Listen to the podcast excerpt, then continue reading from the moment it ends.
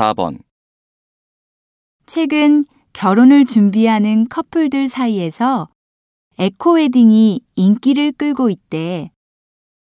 일생에 단 한 번뿐인 결혼식인데 돈이 많이 든다 치더라도 나는 화려한 게 좋을 것 같은데. 일생에 한 번뿐이긴 하지만 그 한 번을 위해 모은 돈을 다 써버릴 수는 없잖아. 결혼식 이외에도 예물, 예단을 비롯해 집장만까지 들어갈 돈이 무지하게 많은데 결혼식은 소박하게 해도 된다고 생각해.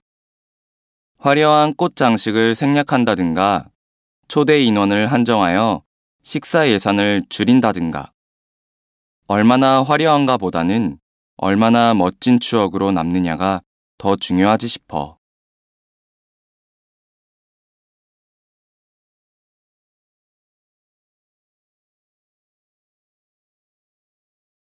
You.